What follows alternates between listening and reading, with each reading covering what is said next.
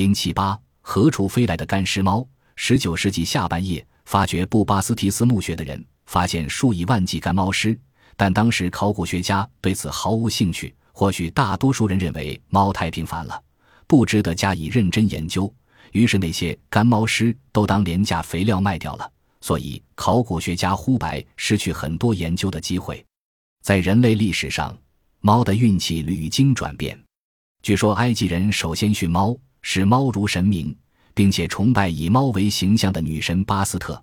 埃及人认为眼睛的瞳结象征太阳的轨道。因猫瞳孔的扩张收缩很明显，所以猫与太阳在神话中相提并论。巴斯特后来又与快乐女神并为一体。布巴斯提斯地区每年春天的巴斯特节是万人空巷、饮酒狂欢的日子。据希罗多德记述，参加节日狂欢者达七十万之众。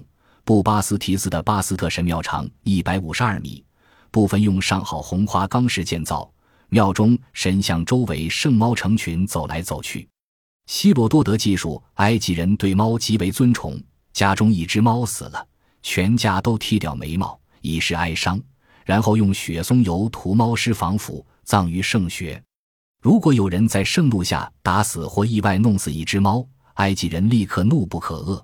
公元前八十年，一个驻埃及的罗马兵意外弄死了一只猫，愤怒的埃及人竟冲进营地。活活将他打死。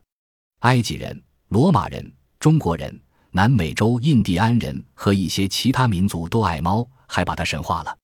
传说先知穆罕默德就十分爱猫。有一次，猫靠着先知的手臂睡觉，先知要起身时，宁愿剪下袍子的袖筒。然而，猫并非永远如此受人爱宠敬畏，有一些宗教就是之为魔鬼，例如。罗马人认为巴斯特女神与月神阿尔特弥斯及戴安娜是同一位神，但阿尔特弥斯同时被当作冥神和巫术女神海卡特。中国时代，这个可怕形象与猫难解难分。后来的人更把猫视为听从女巫使唤的妖精。不少人至今仍认为猫是魔鬼的化身。相传公元因三百四十四年。有一只魔鬼化成的黑猫在法国引起舞蹈病。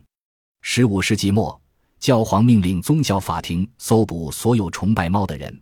由于迷信，猫遭淹死、打死和烧死的数以千计。换句话说，猫受虐待主要是基督教狂热误导所致。例如，英国人迷信打死一只猫，便可于忏悔节获得赦罪。在比利时伊普里斯地方的人于封斋节将猫从高塔掷下，也基于同一理由。除了将猫与冥神海卡特相提并论外，又有人指出猫为魔鬼的仆役。部分原因是猫习惯在夜间活动，猫对大气变化的敏感反应，也使人相信它能引起暴风雨。西方人的祖先胡乱憎恨猫，或许由于猫与蛇一样不大眨眼。拿破仑与猫四目交头时会感觉不安，另外一些人更感到惧怕。一九五二年，伦敦自然历史博物院内满布灰尘的一个地下室里，发现了一箱久已无人注意的物品。这箱物品是在埃及发掘到的古物，内装一百九十二具干猫尸、七只獴、三只狗和一只狐狸的干尸。这次动物干尸在开罗附近击杀出土。一九零七年，由十九世纪著名埃及古文物学者弗林德斯皮特里爵士赠送给博物院，但这箱动物干尸，如弗林德斯皮特里收藏的大部分其他生物遗体一样，均未附上任何标记，指出物品来自何处。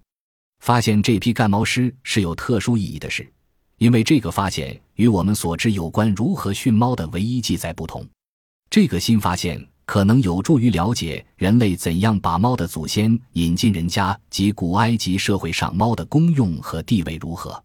在公元前四世纪间，猫或因善于捕杀未患谷仓的啮齿动物而为人看重，逐渐更列为宗教崇拜对象。尼罗河三角洲布巴斯提斯是崇拜巴斯特女神的中心，巴斯特女神是以猫或具猫头的形象出现的。根据动物学家研究箱内一百九十二具干猫尸，发现其中三具体型较别的大，是丛林猫；认为另一百八十九具干猫尸是草原斑猫与现代家猫间的中期猫种。这个结论解决了现代养作宠物的猫是如何演化而来的问题。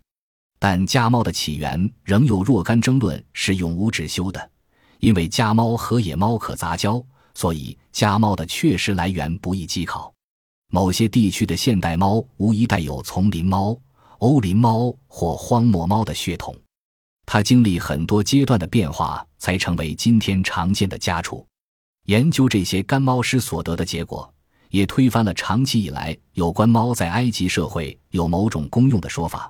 这些猫活的日子多数不足十二个月，只有两只超过两岁，所以这些猫并不是家中宠物，并非自然死亡之后制成干尸奉献给巴斯特的祭品，反而可能是祭司所养，而尚未完全长成就杀死的猫，祭司也许制干猫尸出售给善男信女，以作献给巴斯特女神的祭品。